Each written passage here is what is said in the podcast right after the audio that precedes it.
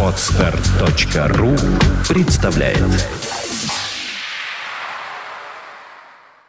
Свободное радио Компьюлента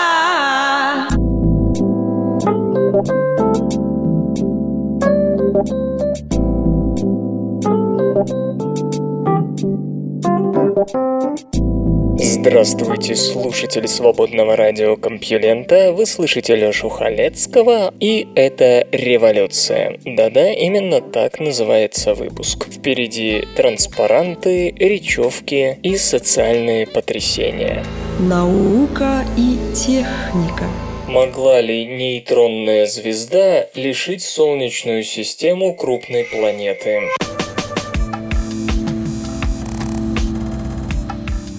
Новая гипотеза предполагает, что образование землеподобных планет Солнечной системы и наблюдаемые в ней изотопные аномалии – следствие лобового столкновения нейтронной звезды с одной из планет или другим крупным телом системы. Этот колоссальный удар мог лишить Солнечную гигантской планеты и взамен подарить ей несколько мелких, обогащенных тяжелыми элементами, на одной из которых мы и живем. Вот такая теория представлена Павловым из Университета Лиль-1, Франция, и Тита, представляющим научно-консультативную группу в Пасадене, США. Какова мотивация смелых исследователей, предложивших столь необычную гипотезу, несмотря на осторожный научный консенсус в вопросе о том, что изобилие элементов тяжелее железа в нашей системе обусловлено близким взрывом сверхновой, предшествовавшим формированию светила и планет, сейчас мы и узнаем. Павлов и Тита считают, считают теорию близких взрывов сверхновых не слишком убедительной. И вот почему. Во-первых, на метеоритных телах нашей системы, согласно современным данным, к моменту их формирования были такие короткоживущие изотопы, как алюминий-26, кальций-41, марганец-53 и феррум-60. Обогащение ими можно объяснить только в случае взрыва сверхновой одновременно или за очень короткое время до появления Солнца. Однако, замечают авторы авторы работы, до сих пор ни одно моделирование обогащения всеми этими изотопами не показало той концентрации, которая следует из ныне обнаруживаемых следов изотопов в реальных метеоритах. В одних моделях алюминия-26 получают больше, чем нужно, зато не хватает кальция-41, в других наоборот, ну и так далее. Более того, углистые хондриты типа Ивуна несут в себе следы как минимум пяти минералогически различных фаз с включением излучениями аномальных изотопов марганца и калия, что уже привело других исследователей к выводу об их разном происхождении от множества отдельных источников звездной природы. Ближе всего к реальному положению дел с наблюдаемыми в системе изотопами могла привести сверхновая на базе звезды в 25 раз массивнее Солнца, вспыхнувшая на удалении не дальше десятых парсека, то бишь 65 сотых светового года, от зародыша нашей системы.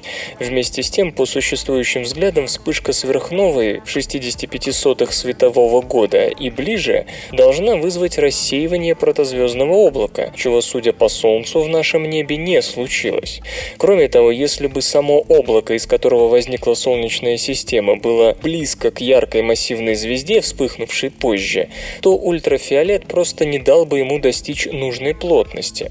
Единственным вариантом в таком случае остается возникновение облака вдали от будущей сверхновой с последующей миграцией к ней. Вот только сценарий этот маловероятен, так как слишком уж многое должно совпасть. Мигрируй облако чуть позже, и изотопных аномалий не было бы, а случись это чуть раньше, не было бы самой солнечной.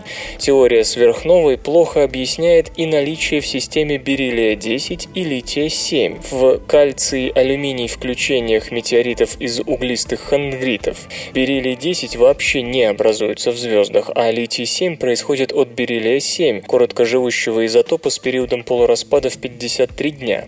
Это, по мнению ученых, означает, что оба изотопа возникли уже внутри нашей системы. Но что их породило? Пока ни одной модели ядерных процессов, возможных в ранней Солнечной системе, не удалось непротиворечиво объяснить реальные концентрации этих изотопов.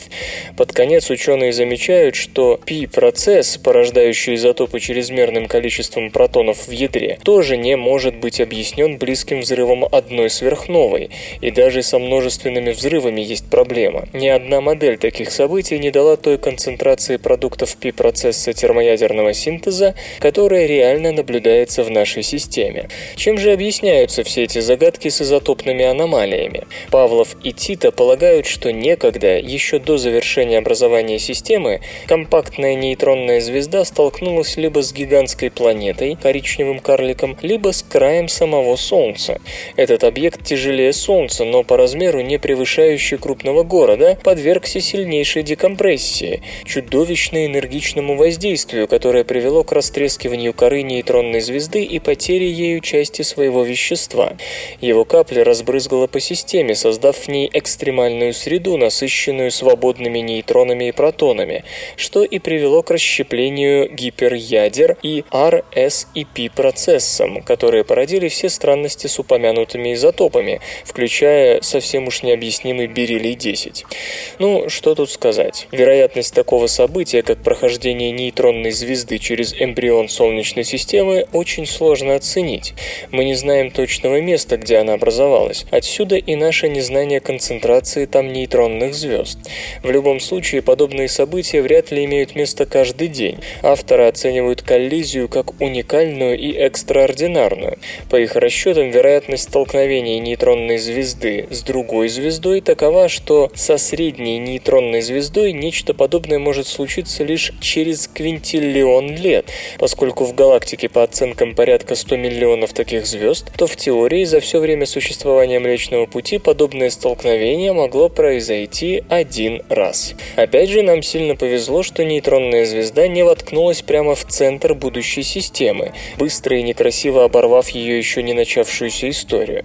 Тем не менее, до этой точки астрофизики могли бы оценить ход событий как логичный. Да, явление редкое, но лучше предполагать одно весьма редкое событие, чем объяснять каждую конкретную изотопную аномалию отдельным редким событием, так как в конечном счете вероятность первого сценария все равно будет выше. А вот с некоторыми другими умозаключениями согласиться труднее. Да, теория неплохо объясняет, почему гигантские планеты и их спутники имеют более высокое содержание тяжелых элементов, чем то же Солнце. Но делать на ее основании вывод о том, что, возможно, до столкновения протопланетного диска с нейтронной звездой в нем не было землеподобных планет, а напротив имелись лишь газовые гиганты или их эмбрионы, несколько опрометчиво. Вывод сделан на основании следующего соображения. В нашей системе есть два класса планет – тела земной группы и газовые гиганты, и орбиты их сравнительно далеко отстоят друг от друга. На фоне известных экзопланетных систем, рассуждают авторы припринта, это не вполне типичная схема. У нас нет горячих Юпитеров, теплых Нептунов и прочих следов миграции гигантов близко к звезде, столь часто обнаружившихся Кеплером в его лучшие годы.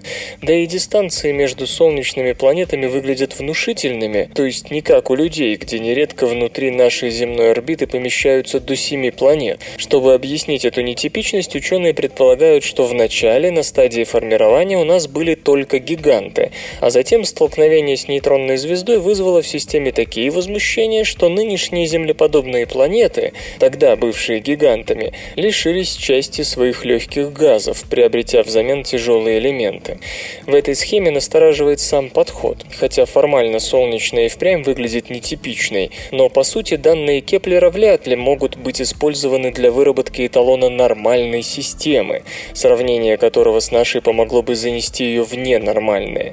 Этот космический телескоп искал экзопланеты тем лучше, чем ближе они располагались к своему светилу и друг к другу. Само собой, горячие Юпитеры и теплые Нептуны ему найти проще, но значит ли это, что они действительно составляют основную массу всех существующих планет? Напомню, что наблюдай Кеплер Солнечную систему из соседней, ему пришлось бы ждать транзита Юпитера через диск Солнца до 5 лет, Сатурна 10, а Урана до 84 лет, но сломался он через 4 года. Так что, пользуясь инопланетные звездочеты таким инструментом для обследования нашей системы, они неизбежно пришли бы к выводу, что у нас газовых гигантов нет вообще. Зато есть несколько небольших планет. Как с такими несовершенными средствами точно узнать, каковы другие системы галактики? И не рано ли в этом случае объявлять нетипичными наши орбиты и схему расположения расположение землеподобных планет и гигантов. Наконец, нам известен целый ряд систем, где явно есть небольшие скалистые планеты, близкие к звезде, а уже за ними лежат газовые гиганты, то есть ситуация максимально приближенная к нашей. Неужели все они тоже обязаны этим столкновению с нейтронной звездой? Другим неочевидным моментом гипотезы выглядит то, что четко просчитать последствия разбрызгивания материи нейтронной звезды после лобового столкновения с планетарным объектом или коричневым карликом очень трудно.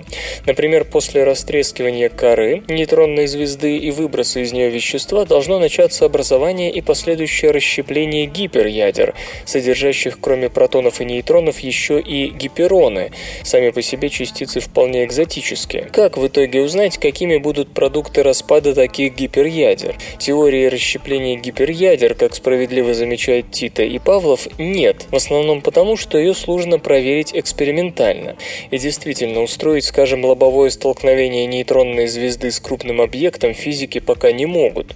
Из теории Тита и Павлова следует, что экзопланеты земных размеров в других системах, лишенные живительного столкновения с нейтронной звездой, скорее всего будут иметь несколько иной изотопный и химический состав, особенно по тяжелым элементам, нежели сама Земля.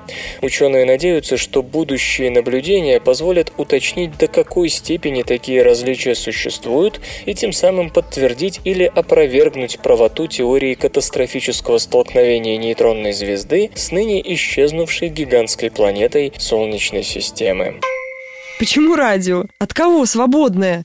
К чему это вообще все? Как накормить мумию?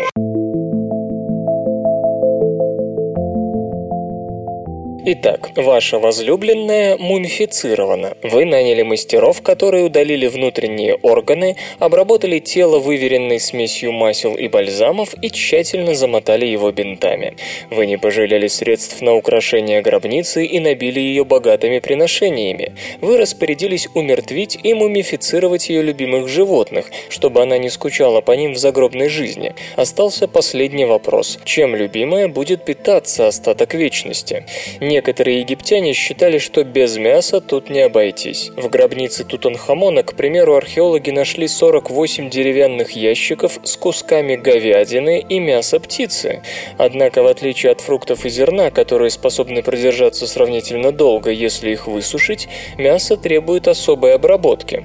Всего несколько часов страшной жары египетской пустыни, и есть это не захочет даже призрак. Что же делать? Да просто все, мумифицировать делать.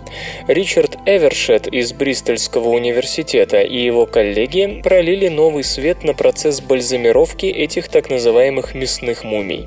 Сначала исследователи изучали человеческие мумии, затем мумии животных, и вот, наконец, добрались и до этой категории, которая до последнего времени оставалась в тени. В поисках химических веществ, применявшихся в мумификации мяса, ученые воспользовались масс-спектроскопией. Предметом анализа стали образцы перевязочного материала материала из Каирского и Британского музеев.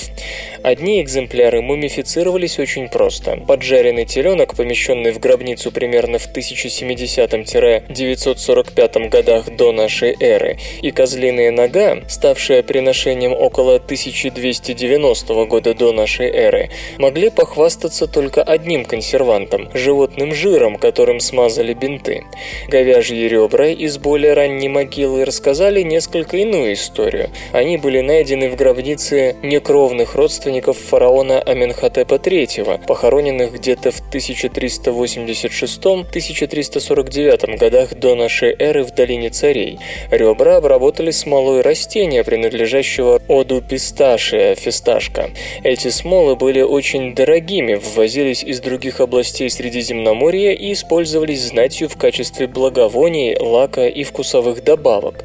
Иногда они применялись и при мумификации человеческих останков. Но самые ранние из известных науке случаев использования этих смол в бальзамировании людей зарегистрирован на 600 лет позже.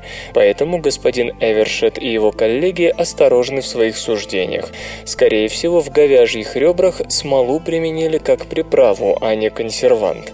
Но египетские мумии не изучены еще настолько хорошо, чтобы считать это окончательным выводом. Социальные отношения усложняют обезьяньи лица.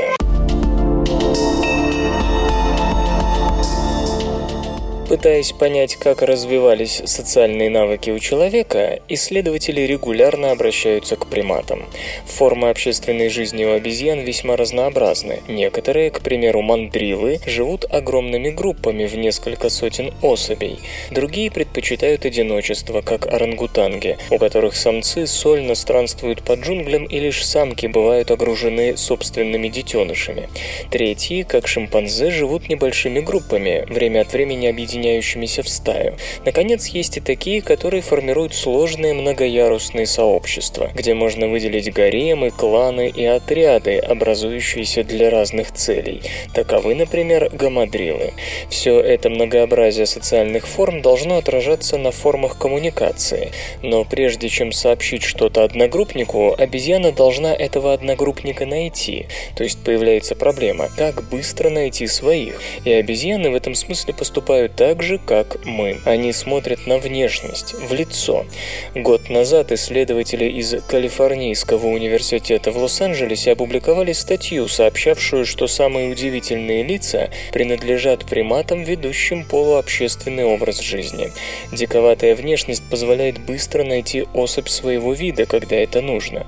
С другой стороны, тем, кто постоянно живет в больших группах, требуется как можно более простое лицо, на котором легко прочесть эмоции, не отвлекаясь на украшения, странную окраску и прочее. Стоит также заметить, что то исследование проводилось среди обезьян нового света, то есть эволюция социальных отношений влияла на эволюцию внешности. Физиономии приматов делались наиболее удобными для той или иной формы взаимоотношений, но ведь эволюция никогда не происходит под знаком единственного фактора, и внешность обезьян должна была формироваться под влиянием других нюансов, скажем, экологических. И в новой статье, опубликованной в Nature Communications, та же группа зоологов с Майклом Альфаро во главе делает попытку отличить экологические черты в лицах обезьян от социальных. Понятно, что для этого нужно было создать адекватный метод анализа обезьяньей внешности. Исследователи разбили лица приматов на несколько областей, анализируя в каждый цвет волос и цвет кожи. По набору цветов можно было оценить сложность внешности. Экологическое влияние разложили на отдельные факторы – география ареала, влажность, температура, плотность листвы деревьев и так далее. Все это рассматривалось, разумеется, еще и в эволюционном аспекте родства между разными группами. И на этот раз ученые работали с обезьянами Старого Света. В итоге ученые пришли к такому выводу. Сложность социальной жизни влияет на сложность, то бишь разнообразие окраски. А вот экологические факторы воздействуют на степень пигментации, то есть на интенсивность цвета, на преобладание темных или светлых оттенков. Самыми темнокожими оказались обезьяны, живущие в тропических лесах вблизи экватора, а самыми светлокожими те, что населяли открытые пространства вдали от экваториальной зоны. Собственно говоря, такое же распределение можно найти и у человека. У тех, кто исторически жил ближе к экватору, кожа темнее. Объяснить это можно необходимостью терморегуляции и маскировки. Обе эти потребности как-то взаимодействуют и определяют в итоге конечный оттенок. Что же до цветовой сложности, то тут все определяла социальная жизнь, и от экологии этот параметр, по словам ученых, никак не зависел. Однако, в отличие от обезьян Америки, о которых исследователи писали в прошлом году, у обезьян Старого Света, живущих в Африке, Азии и Европе, закономерность была обратная. Чем больше социальная группа, тем сложнее раскраска лица. То есть у всех обезьян сложность лицевой окраски зависела от социальных особенностей, но зависимость эта проявлялась по-разному, и это оказалось самой большой интригой работы. Получалось, что обезьяны Старого Света и обезьяны Нового Света используют свою внешность по-разному. Лишь у человекообразных обезьян в лицах выполнялась американская закономерность. Их внешность в смысле раскраски довольно проста, что опять же можно объяснить развитой системой социальных взаимодействий, при которой нужно уметь читать по лицу, и лишние узоры, как было сказано, тут могут только помешать. Но у остальных нечеловекообразных обезьян Старого Света, видимо, в дело вступают какие-то другие факторы, которые корректируют влияние социальности и заставляют даже в больших группах носить на физиономиях вызывающие цвета. Вслух и с выражением читаю стихотворение. Константин Вагинов «Над миром рысцой торопливой».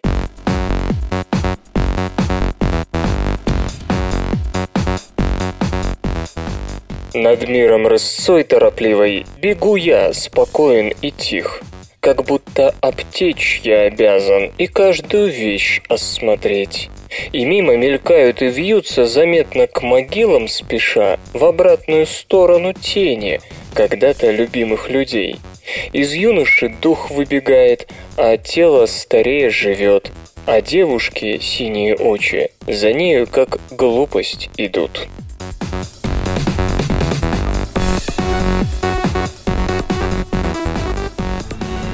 Наука и техника. Что антропологи-индейцы думают о белых?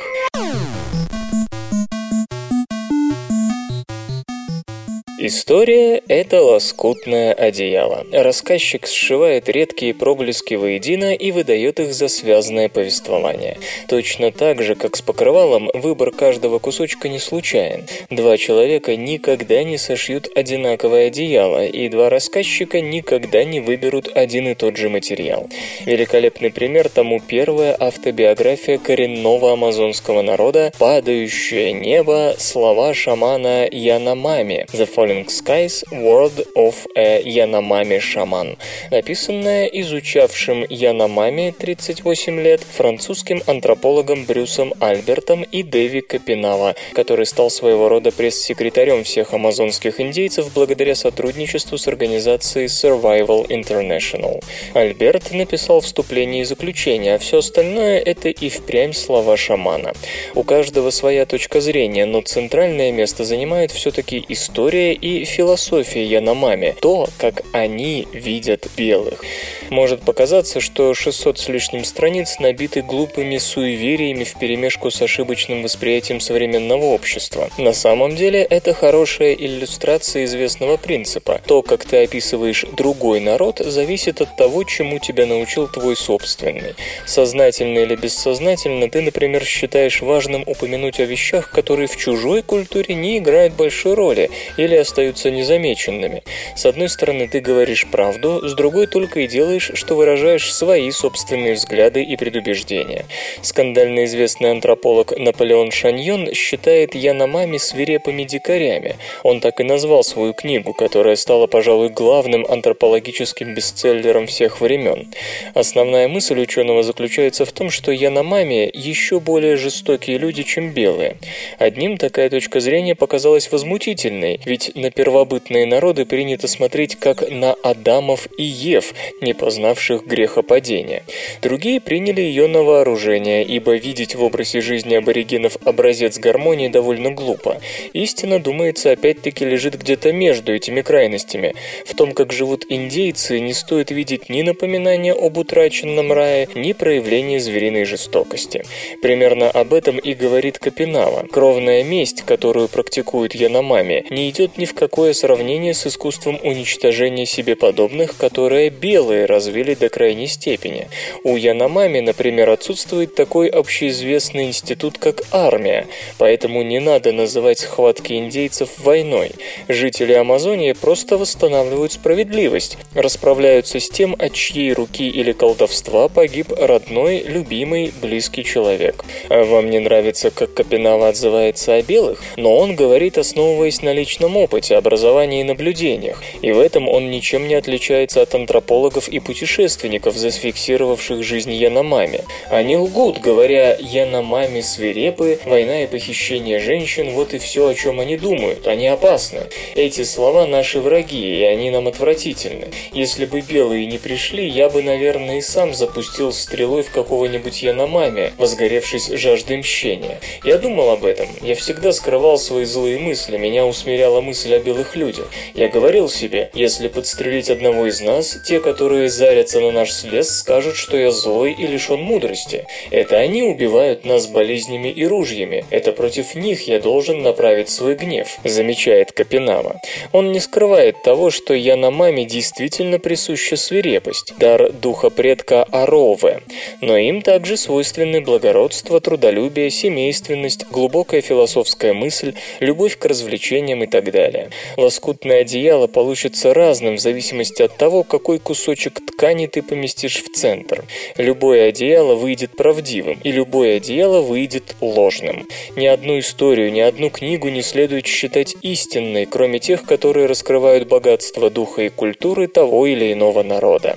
С точки зрения Яномами, а элемент Омами означает «божьи дети», верховный бог Омама заложил основание культуры не только индейцев, но и белых. Когда Капинава впервые увидел Стоунхендж, ему стало очевидно, что его построил и там жил Амама.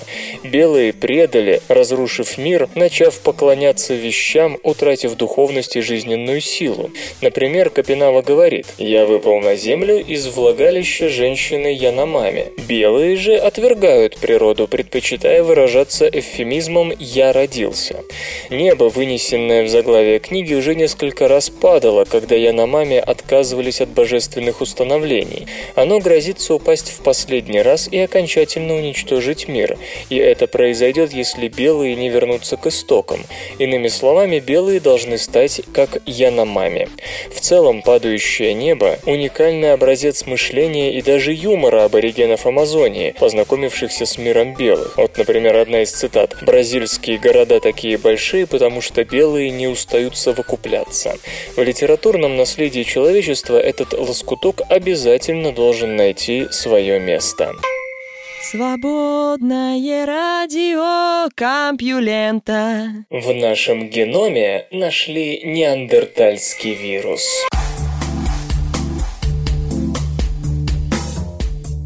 После прочтения геномов неандертальца и денисовца, а геном последнего был секвенирован в 2010 году, исследователи не прекращают сравнивать их между собой и с геномом современного человека, чтобы выяснить все подробности нашей с вами эволюции. И порой такие поиски приводят к необычным результатам. Так, в прошлом году ученые обнаружили в геномах древних людей остатки ретровирусов. Эти вирусы, как известно, не просто проникают в клетку, но могут встать встраиваться в геном хозяина, оставаясь там на долгое время. По некоторым оценкам, до 8% генома человека состоит из таких ретровирусов, которые забыли покинуть хозяйскую ДНК. Когда анализировали геномы неандертальцев и денисовцев, удалось отыскать 14 таких вирусов, но никакого родства с геномом современных людей они не показали. Тогда посчитали, что эти вирусы сгинули вместе с вымершими людьми, но дальнейшие исследования намекают намекают на преждевременность такого вывода. Роберт Белшо из Плимутского университета вместе с коллегами из Оксфорда проанализировал геномы 67 людей, больных раком, и обнаружил у каждого из них 7 из 14 ретровирусных последовательностей, которые, как считалось, были исключительной собственностью пролюдей.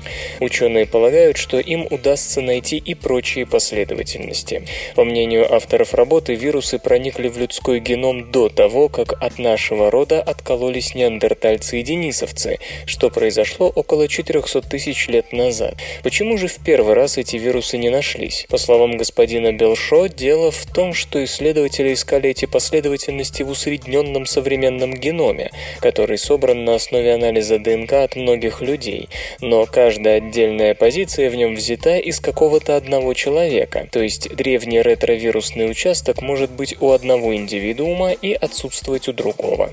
В итоге эти последовательности были найдены благодаря тому, что для сравнения ученые взяли конкретные геномы конкретных людей. Решение же проанализировать геномы именно больных раком возникло из-за предположения, что ретровирусные гены могут быть причиной каких-нибудь заболеваний. Утверждать, что именно эти фрагменты стали причиной рака у подопытных, было бы весьма преждевременно. Однако исследователи собираются в самое ближайшее время проверить древние вирусы на болезнетворность.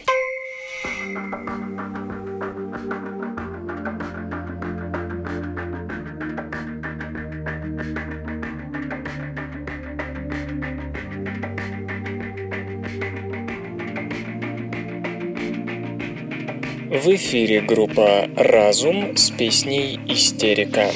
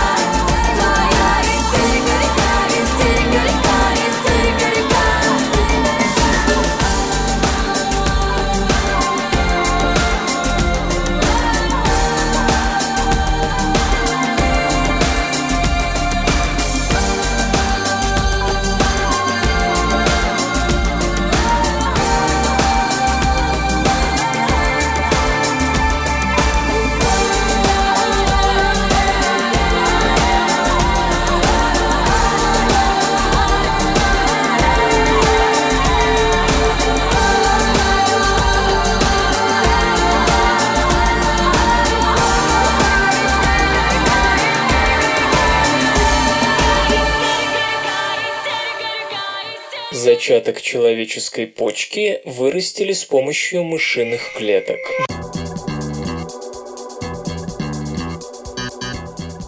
Для исследователей, занимающихся стволовыми клетками, одной из самых заманчивых целей является искусственный орган, полностью выращенный из таких клеток.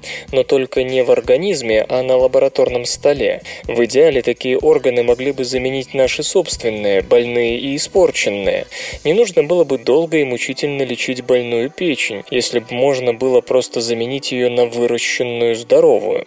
Для этого, конечно, еще далеко. Однако даже те органоподобные которые биологи уже научились выращивать, даже сейчас могут серьезно продвинуть биологическую науку и медицину. Все те процессы, которые происходят при болезнях и аномалиях развития, все лекарства, которые создаются против таких недугов, можно наблюдать и испытывать не в клеточных культурах, а в таких вот органах, то есть в условиях, особенно близких к естественным. Достигнутые на этом поприще успехи не могут не впечатлять. Только в этом году удалось вырастить из стволовых клеток работающую печень, правда маленькую и такую же почку. И вот сейчас с сообщением о еще одной искусственной почке на страницах Nature Cell Biology выступают исследователи из Института Солка, США. Ключевое отличие нового искусственного органа от старого в том, как создавалась трехмерная структура. Это, собственно, едва ли не важнейшая проблема, с которой сталкиваются конструкторы органов. Как упорядочить получающуюся кучу клеток, как заставить их занять свои места и сформировать правильную трехмерную структуру, ведь без этого орган просто не будет работать. В прошлый раз исследователи из Массачусетской больницы в Бостоне использовали для этого трехмерный соединительно-тканный каркас настоящей почки, в которой было сохранено расположение кровеносных сосудов. Каркас засеивали стволовыми клетками, которые были запрограммированы развиваться по почечному пути, и в результате на почке нарастала клеточная материя. Пуан Карлос Бельмонте и его сотрудники поступили иначе. Начали они с тех же плюрипатентных стволовых клеток. В исследовании использовались как эмбриональные стволовые клетки, так и индуцированные, полученные из зрелых дифференцированных, которые были направлены по почечному пути развития. Стволовые клетки превращались в клетки мезодермы, зародышевого листка, из которого в дальнейшем получаются почки. Затем им давали ростовые факторы, которые сужали специализацию клеток, превращая превращая их в непосредственных предшественников почечных тканей. Ну а потом, когда этим клеткам приходила пора окончательно сложиться в почку, исследователи добавляли к ним клетки почки эмбриона мыши. Последние снабжали человеческих коллег указаниями о пространственной структуре. В результате клетки формировали зачаток мочеточника, зародышевую структуру, которая дает начало зрелой почке. Строго говоря, получена не полноценная зрелая почка, которую можно взять и пересадить пересадить в организм, и она там будет работать, как это было в случае с почкой, выращенной на каркасе. Исследователи вырастили почечного предшественника, который сложился в нужную 3D-структуру безо всяких строительных лесов, и которого потенциально можно дотянуть до состояния нормальной зрелой почки. Правда, возникает вопрос, много ли мышиных клеток тут использовалось, и не повлияют ли такие клетки на состояние зреющей почки в будущем. Сами авторы, впрочем, полны энтузиазма. Их метод сработал работал с индуцированными стволовыми клетками, полученными от человека, страдающего почечным поликистозом. От этого недуга сейчас спасает только трансплантация почки. То есть хочется верить, что для каждого страдающего поликистозом в скором времени будет выращена почка, ничем не отличающаяся от его собственной, только здоровая. Hi-hi-hi-hi-tech-tech-tech. И все, что вокруг него. Наука, игры, культура, бизнес. Platypus – надводно-подводный электрический катер.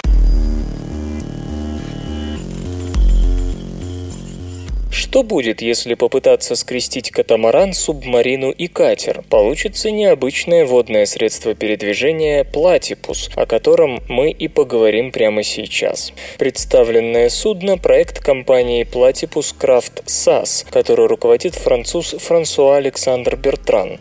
Концепция лодки была продемонстрирована в 2011 году, и вот теперь у разработчиков готов рабочий образец, проходящий всесторонние испытания. Что же представляет собой «Платипус»? «Платипус». Внешне судно походит на классический двухкорпусный катамаран, в центральной части которого расположена площадка для двух пассажиров. Правда, усаживаются они не бок о бок, а друг за другом. Центральная часть «Платипус» закреплена на четырех, по две с каждой стороны, гидравлических опорах. Они позволяют поднимать пассажирский отсек над поверхностью водоема или опускать под воду. В первом случае пилот и сидящий за ним человек как бы парят в воздухе на высоте до 50 сантиметров, во втором погружаются на глубину до 2 метров. В режиме субмарины воздух для дыхания подается через специальные трубки от бортового компрессора. В текущей версии платипус приводится в движение двумя электрическими моторами, получающими питание от 10 киловаттного блока литий-ионных аккумуляторных батарей. Заряда хватает приблизительно на 4 часа работы в смешанном надводно-подводном режиме.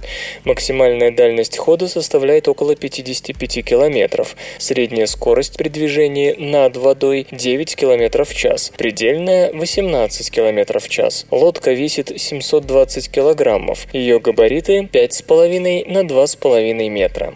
В перспективе конструкторы намерены выпустить вариант судна с двумя лодочными моторами Mercury мощностью 9,9 лошадиных сил каждый. Такая силовая установка позволит разгоняться до 74 км в час на воде при большем по сравнению с аккумуляторной версией запасе хода. Прежде чем платипус поступит в производство, его авторы хотят внести в конструкцию несколько изменений. Одним из них станет опциональная подводная клетка, защищающая пассажиров от обитателей морских глубин. Кроме того, планируется оснастить судно 20-метровым разматывающимся воздушным шлангом, который позволит почувствовать себя более свободно при изучении водоемов. Под сиденьями будут размещены отсеки для дополнительных кислородных баллонов. Наконец, появится площадка в задней части лодки. Первые коммерческие образцы платипус, согласно текущему графику, будут выпущены в марте-апреле следующего года. Стартовая цена модели с двигателем внутреннего сгорания 42 тысячи евро. Вариант с электромоторами и питанием от батареи обойдется минимум в 50 тысяч евро. Заказы на гибрид катамарана и субмарины начнут приниматься с декабря. Сумма взноса для потенциальных покупателей от 5 тысяч все тех же евро. Исторический анекдот. Некто Бартоломью Шарп, бороздя Карибское море в поисках добычи, наткнулся на испанский корабль. Взяв его на абордаж, пираты были весьма раздосадованы, обнаружив в трюме лишь множество оловянных слитков. Как гласит легенда, некая испанская дама убедила Шарпа отпустить корабль, что он и сделал. Впоследствии один из оловянных слитков, прихваченных для отливки пуль, был замечен кем-то знакомым капитана, и это дало повод для еще большей досады. То, что они идентифицировали в трюме испанского корабля как олово, на самом деле оказалось крупнейшим грузом серебра. Говорят, что эта испанская сеньора получила немалое вознаграждение за свою находчивость. Железо и гаджеты. Разрабатывается километровая надувная аэротермальная башня.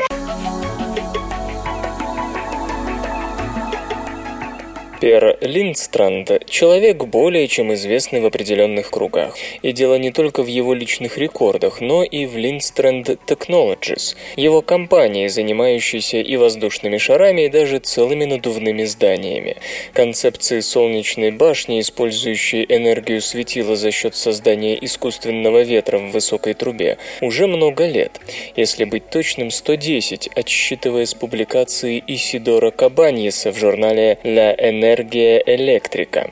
Кто только не пытался ее реализовать, и всегда все упиралось в одно и то же. По всем расчетам, это выгодный способ генерации, но минимальная целесообразная высота станции равна километру, иначе нужная скорость ветра в конвекционном потоке не будет достигнута.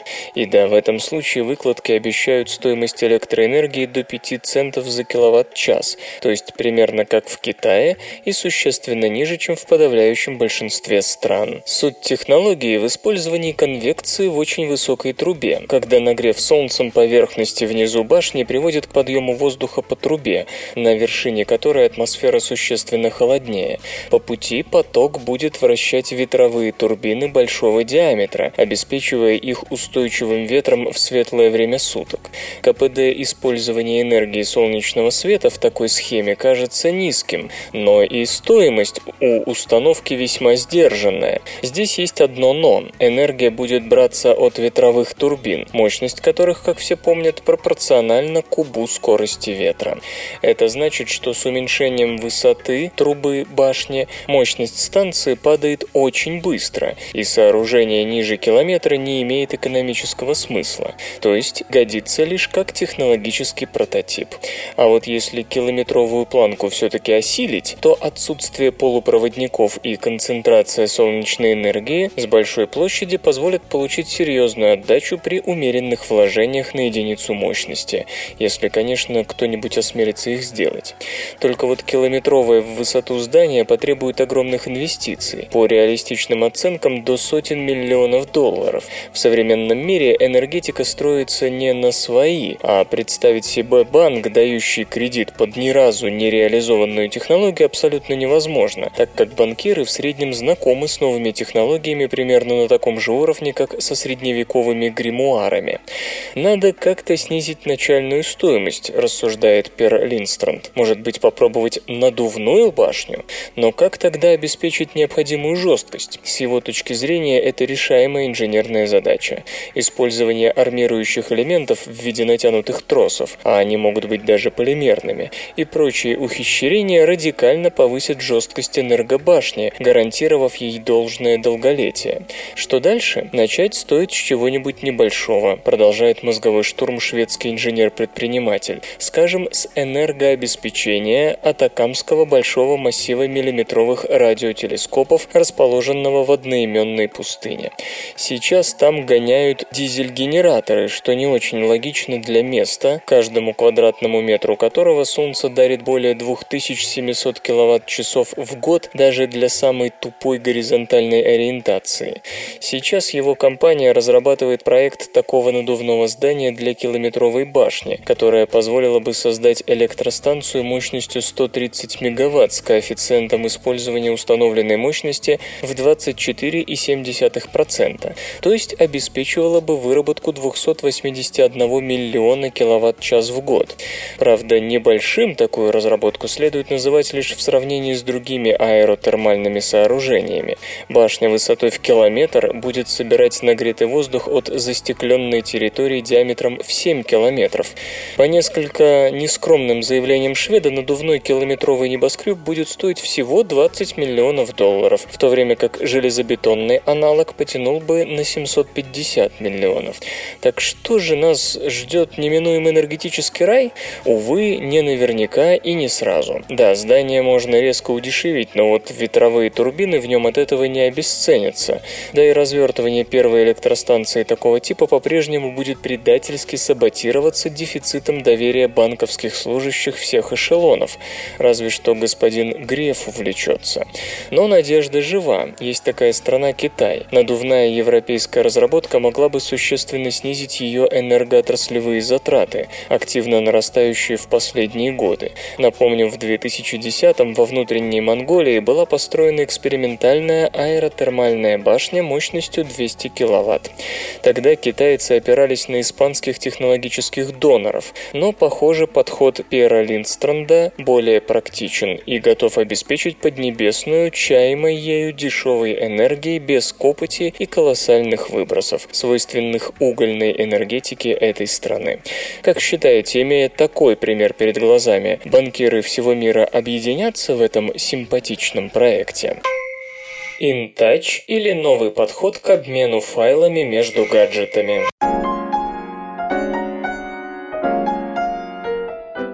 При нынешнем проникновении информационных технологий пользователям приходится регулярно переносить файлы между разными устройствами – смартфоном, планшетом, фотоаппаратом, портативным и настольным компьютером.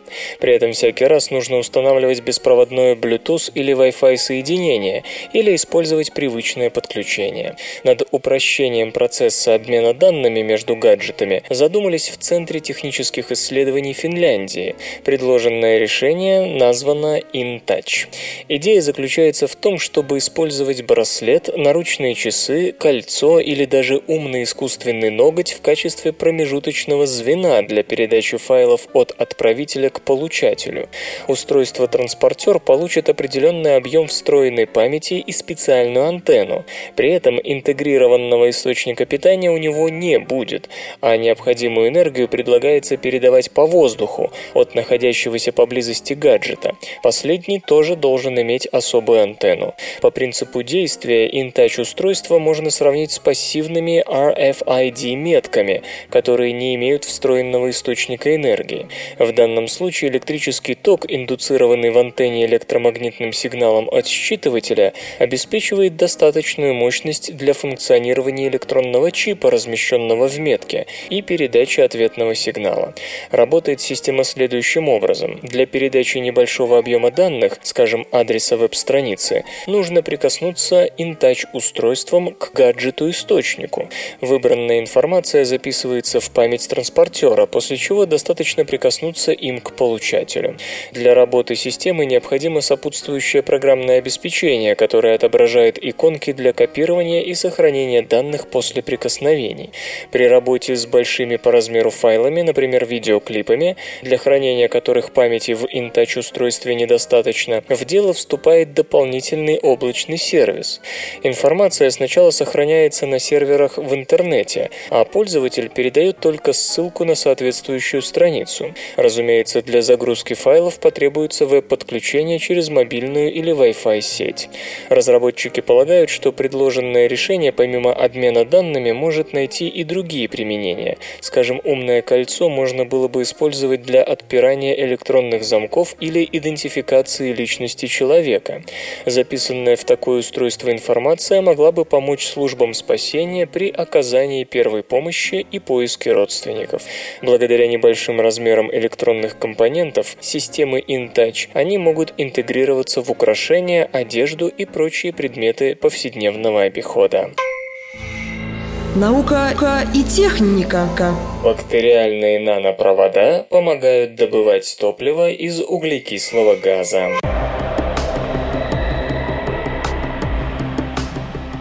Анаэробная переработка биомассы ради получения метана – открытие не сегодняшнее, изучается оно же более 40 лет. Однако, как выяснилось, все это время исследователи не замечали одного из важнейших механизмов этого процесса. Ученые во главе с Амелией Еленой Ротару и Дериком Лавли из Массачусетского университета в Амхерсте заявляют, что наконец-то восполнили этот вопиющий пробел. Мы обнаружили, что археи рода метаносаэта способны восстанавливать углекислый газ в метан при помощи особого механизма, рассказывает Дерек Лавли. Они создают электрическое соединение с другими микроорганизмами, то есть делают нечто такое, чего за метаногенами никогда не замечалось. Виды рода метаносаэта очень важны по целому ряду причин. Считается, что именно эти болотные жители являются главным источником метана, поступающего в атмосферу, и тем самым они влияют даже на глобальный климат, ведь это вещество в 20 раз страшнее такой парниковой беды, как углекислый газ.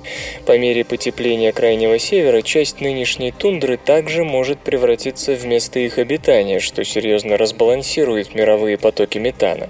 Другая, не менее важная функция метаногенов – получение биогаза из биологических отходов, причем это весьма значимый источник. В одной Германии в 2010 году из него добыли 12 миллиардов 800 миллионов миллионов киловатт-час. Однако часто попытки оптимизации этого процесса натыкаются на странные ограничения, исподволь намекая исследователям на существование процессов, смысл которых не вполне ясен. Господин Лавли так и говорит. Хотя метаногенные микробные сообщества изучались десятилетиями, но все это время мы не замечали очень значимого метода получения метана. Ну а началось все с того, что в сообществе метаносаэта были найдены бактерии геобактер, сами по себе не способные к образованию метана, но отвечающие за промежуточные шаги по разложению биомассы на компоненты, которыми может питаться метаносаэта. Ранее исследователи уже выяснили, что геобактер могут выращивать микробные нанопровода, довольно длинные каналы, по которым они обмениваются электронами. Затем обнаружилось, что хотя метаносаэта может получать метан из ацетата, ее гены содержат также участки, отвечающие за прямое восстановление углекислого газа до метана. Однако для этого им в теории не должно хватать электронов. Чтобы понять, возможен ли такой процесс, несмотря на нехватку электронов, и нет ли тут межвидового электронного обмена, исследователи вывели две изолированные группы, содержавшие чистые геобактер и метаносаэта. Используя радиоактивные маркеры, удалось доказать, что гены, отвечающие за превращение углекислого газа в метан, присутствуют в метаносаэта не просто так. Они действительно организуют такой процесс, причем довольно активно. Самому методу переноса ученые дали название прямой межвидовый перенос электронов, а подселение к метаносаэта генетически модифицированных геобактер, которые не способны создавать микробные нанопровода, показало, что без них этот процесс просто не идет. Что следует из этих открытий, ну, кроме очевидного симбиоза двух групп бактерий? Во-первых, существовавшие десятилетиями представление о том, что метаногенные микробные сообщества обмениваются электронами при помощи производства или потребления водорода, ошибочно. Прямой межвидовый перенос электронов много эффективнее, и бактерии используют именно его, а значит процесс можно оптимизировать куда сильнее, чем считалось. Во-вторых, представление о том, что таяние тундры аукнется всплеском метановых выбросов, надо скорректировать, как минимум количественно. Все предшествующие оценки исходили из того, что именно водород является средством переноса электронов в микробных сообществах. В-третьих, и это еще важнее, теперь с глаз ученых, создающих бактериальные топливные элементы и реакторы для получения биогаза, буквально спадет пелена. Как только вы осознали, что производители метана могут напрямую питаться электронами, по сути слабым током, то тут же начинаете думать об оптимизации производства метана из отходов совершенно в ином ключе. И действительно, пока внедрение биогаза в энергетику и на транспорт во многом ограничено, поскольку скорость его образования из отходов в крупных биореакторах невелика, а производство метана в мелких установках экономически нецелесообразно. Адекватное реалиям понимание того, как именно бактерии производят метан, может в корне изменить эту ситуацию. Мы, возможно, используем синтетическую биологию или другие инженерные подходы, чтобы усилить возможность передачи тока через метаногенные микробные сообщества в биореакторах, заявляют микробиологи. Внедрение подобных технологий может начаться уже в ближайшие годы. Так, штат Массачусетс к 2020 году собирается сократить выбросы отходов пищевой промышленности на 350 тысяч тонн. И новые технологические подходы могут сыграть в этом важную роль, уверен Дерек Лавли. Самые м, технологичные новости. Взаимодействие ботокса с нейронами больше не тайна.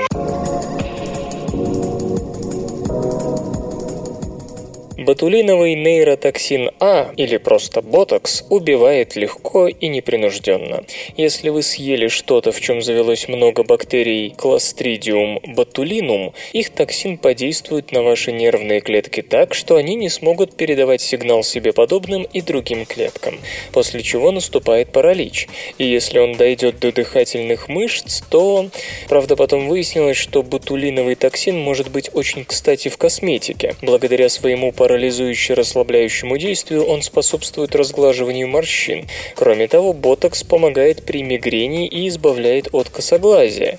Однако, несмотря на то, что ботокс стали активно использовать в мирных целях, ученые не вполне ясно представляли себе механизм его действия. Прояснить вопрос удалось исследователям из Института Пола Шеррера, Швейцария, получившим кристаллы токсина и белка, на который он действует. Ботокс связывается с белком-рецептором нейронов, отвечающим за динамику нейромедиаторов. После того, как токсин сел на этот белок, начинается серия реакций, приводящая к тому, что пузырьки визикулы с нейромедиатором ацетилхолином не могут высвободиться в синаптическую щель, а запертый нейромедиатор означает, что сигнал передан не будет. Чтобы понять, как именно ботокс действует на белок, нужно было определить, как они взаимодействуют. Без этого невозможно было бы создать противоядие от токсина. В журнале Nature исследователи не только описывают детали пространственной структуры взаимодействующих токсина и рецептора, но и рассказывают, каким должен быть конкурентный пептид, который может вытеснить ботокс из комплекса с рецепторным белком. Этот пептид предотвращает формирование ботокс-рецепторного комплекса и, следовательно, поддерживает нормальную работу нейронов. Ботокс при всей его косметической популярности остается довольно опасным веществом, малейшая передозировка которого может привести к фатальным последствиям. Так что эти результаты могут оказаться весьма востребованными, хотя бы при создании более эффективных средств против ботулинового отравления. Компьютер. Компьютер. Лента. Подкаст.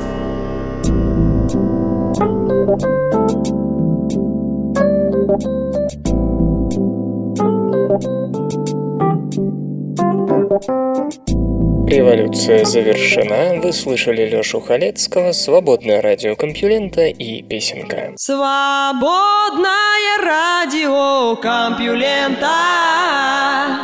Скачать другие выпуски подкаста вы можете на podster.ru